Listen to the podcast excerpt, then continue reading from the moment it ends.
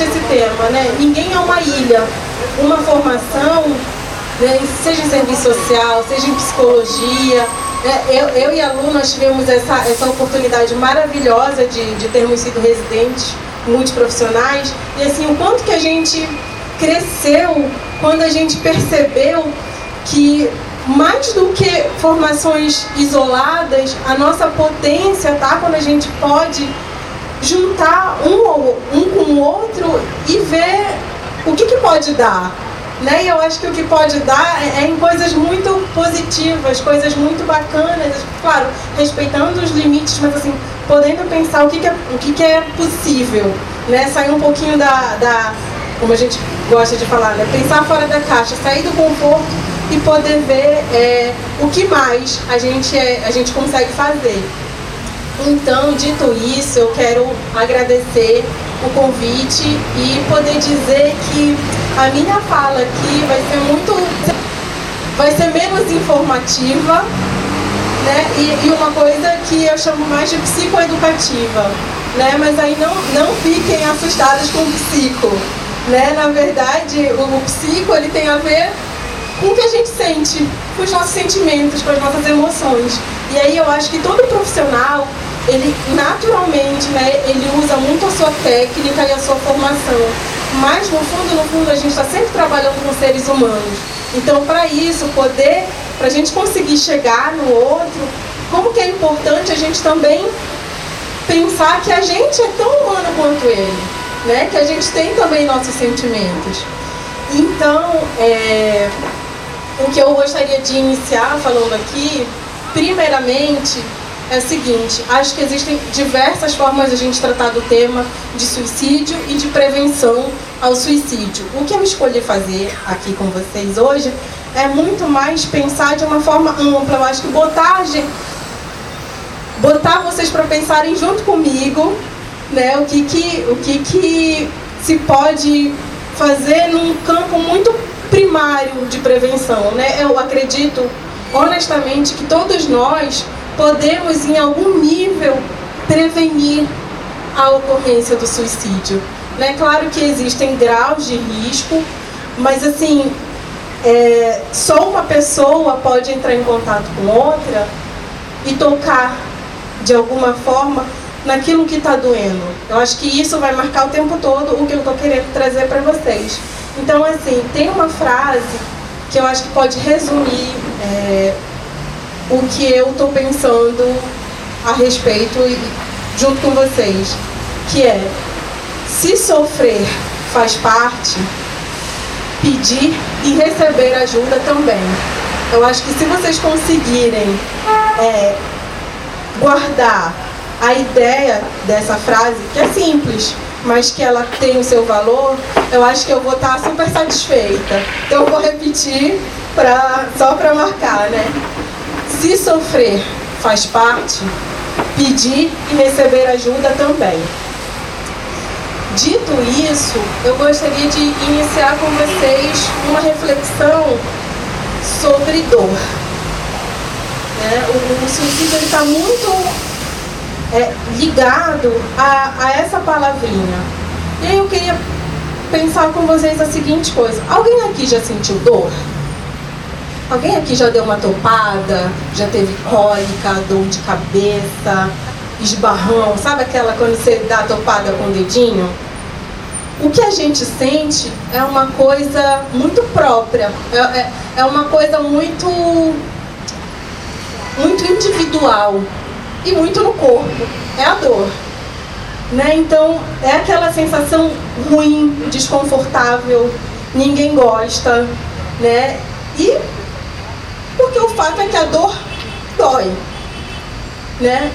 E aí, assim, eu, eu queria pensar com vocês, o que, que acontece quando alguma coisa, eu estou dizendo assim, esses tipos de dor, dor de cabeça, o que, que acontece? Qual que é o nosso passo para a gente se livrar dessa dor?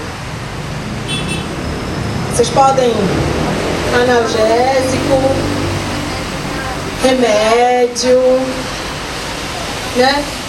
Mas aí eu, eu pergunto para vocês, como é que a gente sabe? Como é que a gente vai procurar um remédio? Exatamente. A, a, a, dica é exatamente essa. Mas aí eu queria até ir um pouquinho antes. Sabe quando a gente é criança, que alguma coisa dói, a gente tem dor de barriga? Como é que a mãe sabe, a avó sabe, o pai sabe, o tio sabe que a gente está com alguma dor? A gente tem que chegar e falar. Estou com dor. A gente pontua, a gente sinaliza, né? a gente. Exato, você consegue tirar fazer sair. Você comunica para o outro que alguma coisa dói. É só assim que você pode procurar um analgésico. Então vamos supor, agora nós somos adultos e aí a gente tem dor de cabeça. Como é que a gente consegue um analgésico na farmácia? A gente tem que ir lá e pedir. Vamos supor que a gente não sabe ainda. Pelo menos uma vez na vida a gente não soube. E aí a gente foi e perguntou para o farmacêutico. Eu, a gente falou, eu tô com dor de cabeça, tem algum remédio? o que, que você me indica? Eu estou com dor de cabeça. O farmacêutico ele só pode saber que você está com dor porque você disse. Ele não consegue, olhando para você, adivinhar. Da mesma forma, quando, quando a gente é criança, adolescente, adulto, as pessoas elas só conseguem nos ajudar quando alguma coisa sai, quando a gente comunica. Porque as pessoas não podem ler mente. Né? As pessoas brincam que psicólogo lê mente. Gente, isso é, isso, é, isso é super brincadeira, porque é isso. A gente, nós da psicologia, a gente trabalha com a palavra.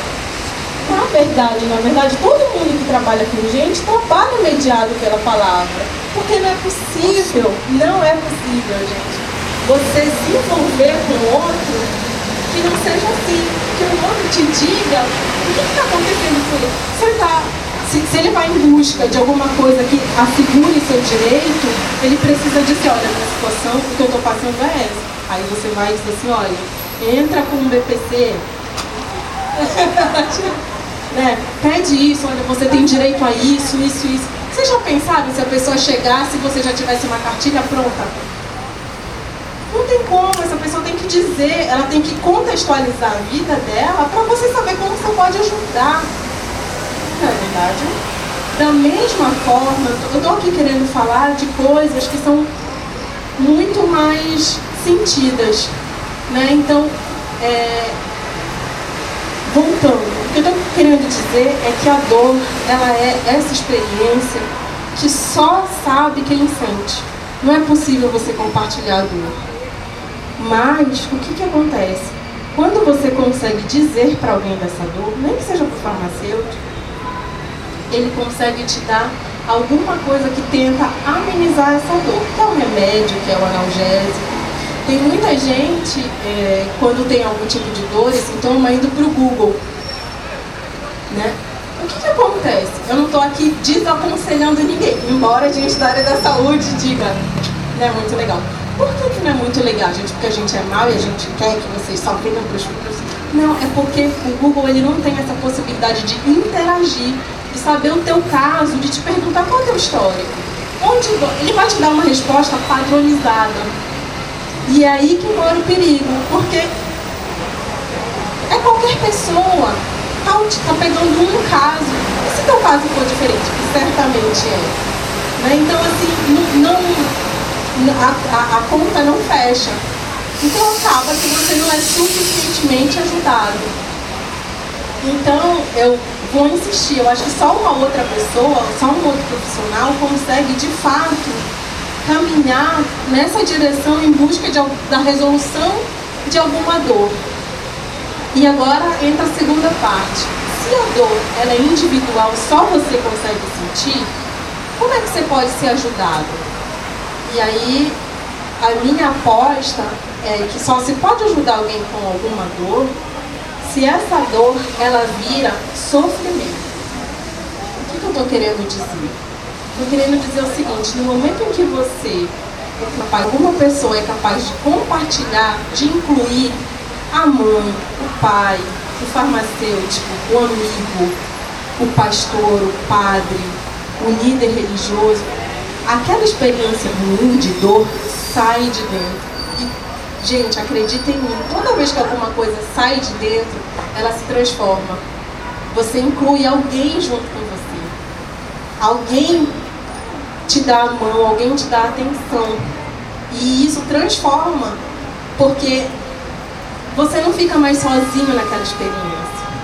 Então a dor vira sofrimento. Eu acho que é, é, essa questão do suicídio né, e de como você prevenir está muito relacionada a essa questão.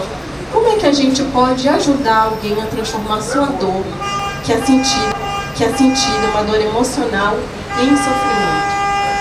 Né? E aí eu digo, eu digo o seguinte, é pela escuta, né? é, é, é, é você se fazendo presente. E aí é, tem, tem questões, quando a gente está falando de prevenção, que são super importantes da gente prestar atenção.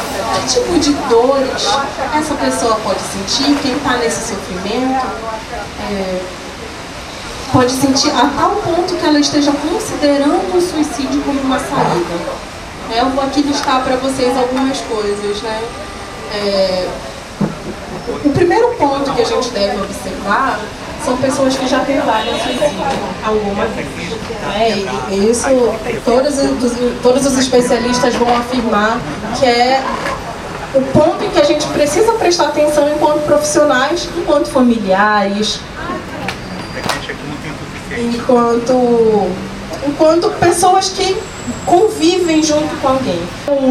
Não é o único, não é o único, não é o único, não é o único, né? É, tem uma relação também muito forte, vocês podem me dizer, né, com depressão. Alguém que tem algum tipo de transtorno mental, sem dúvida, existe. Mas não só, não dá para dizer que existe um único fator que sozinho explique, né? Mas são coisas que a gente precisa prestar atenção. Então, pessoas que já tentaram suicídio antes, pessoas com algum tipo de transtorno mental, pessoas que perderam algum ente querido, pessoas que saíram de um relacionamento, pessoas que estão sofrendo bullying. Isso eu acho que é algo que nós profissionais precisamos estar muito atentos. Perda de emprego, perda de emprego, perda de emprego, perda de emprego, perda de emprego, perda de relacionamento, perda do ente querido, mudança de cidade, solidão. Então assim, se a gente for parar para pensar, qualquer coisa que pode doer são, é, é, a gente precisa prestar atenção. Só que eu vou insistir nisso, não existe nada que sozinho. Então assim, Paula, eu conheço uma pessoa que é muito sozinha. Será que ela pode? Eu acho que é o caso da gente prestar atenção. Né? Olha, conheço alguém que está sofrendo bullying na escola, alguém que está sofrendo bullying na faculdade. É o caso de prestar atenção. Eu, particularmente, é... aconteceu com uma pessoa muito próxima a mim na faculdade né? Tinha toda essa questão de bullying e infelizmente essa foi a opção encontrada. E isso nos tocou de uma forma a reorganizar o que, que a gente estava pensando enquanto turma. Porque é isso. Se a gente entende que é cada um por si, fica muito difícil tratar desse assunto, fica muito difícil falar de prevenção.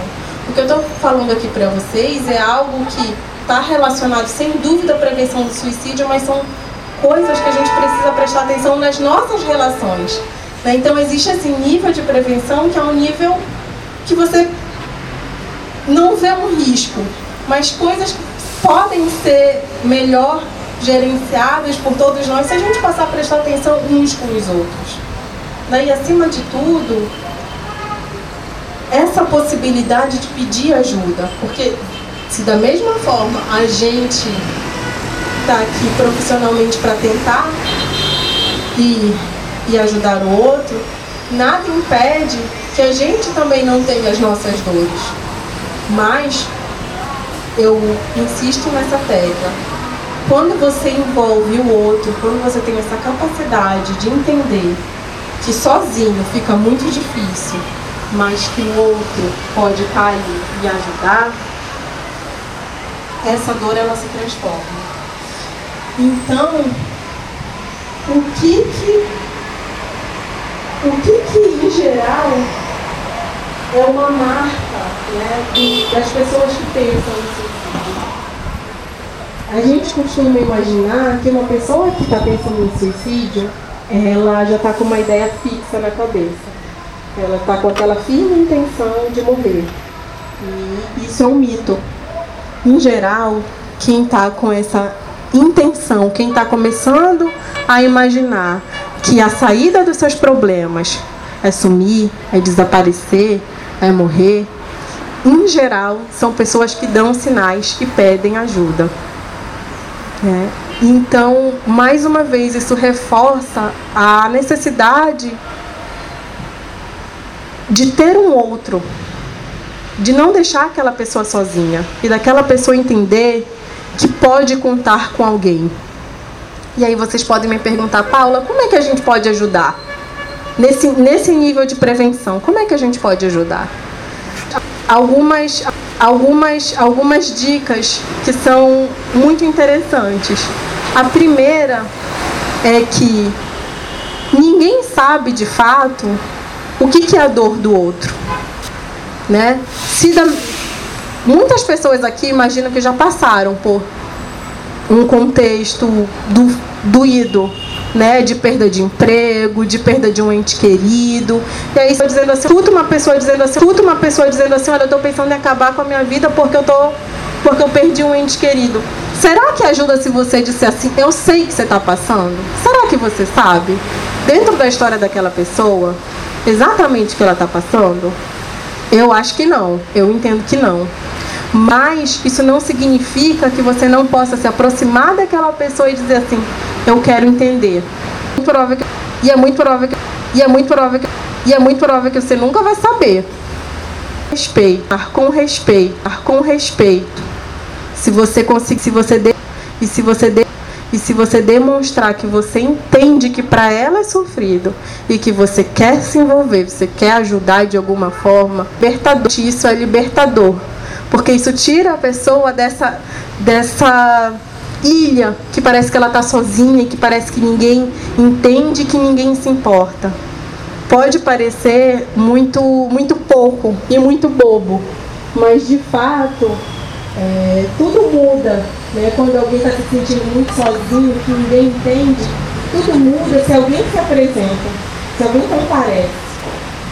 E isso não é só na, na esfera profissional, no campo das relações como um todo. Né? Se alguém aparece, seja um assistente social, seja um psicólogo, seja um. Tem essa questão, tem essa questão, tem essa questão, tem essa questão, tem essa questão, tem essa questão, tem essa questão, né? De, de alguém aparecer, mas como as pessoas ultimamente têm recorrido à internet? E aí eu volto a falar com vocês sobre isso. Tem alguma coisa que a internet, por mais avançada que esteja, ela não vai conseguir dar conta. Que é esse olho no olho, que é esse dizer, eu estou com você, que é esse, é, é esse cuidado personalizado. Né? Então, assim, eu insisto que é só uma outra pessoa que consegue se colocar junto. Então,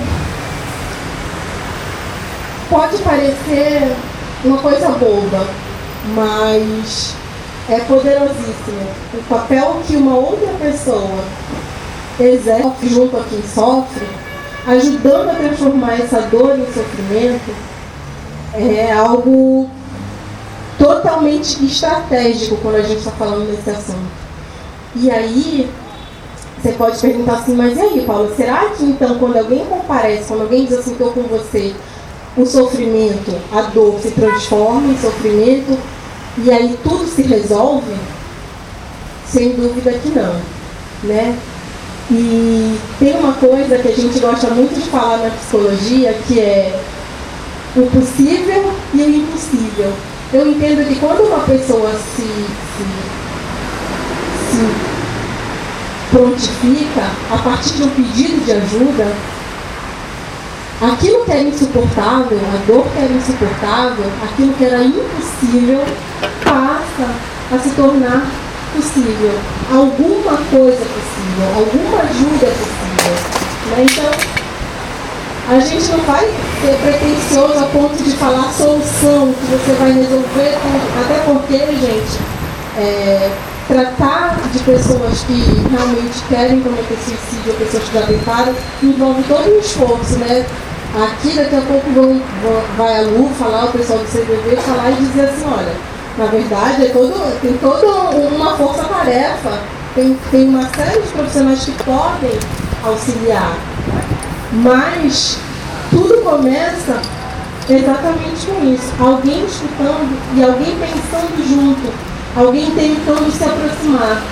A gente chama isso de empatia. Às vezes as pessoas pensam que empatia é você saber, é você sentir igual a pessoa sente. Eu digo para vocês, como boa psicóloga, que empatia não é necessariamente isso. Empatia é você se aproximar da pessoa quase, quase, como se conseguisse sentir. Porque é isso, né? A gente não vai conseguir entrar naquela vida e entender perfeitamente. Mas sem dúvida a pessoa vai conseguir sentir quando ela é considerada, quando o seu sofrimento é considerado, quando a sua dor quer ser, quando alguém quer cuidar da sua dor. Então, gente, é, basicamente era isso que eu queria dizer para vocês, no sentido de que eu, eu acho que é super importante dentro desse, desse nosso esforço de poder contar com vocês. Né? Eu não trouxe aqui estatísticas, eu não trouxe aqui números. A aproximação nossa com uma outra pessoa é tão poderosa quanto subestimada.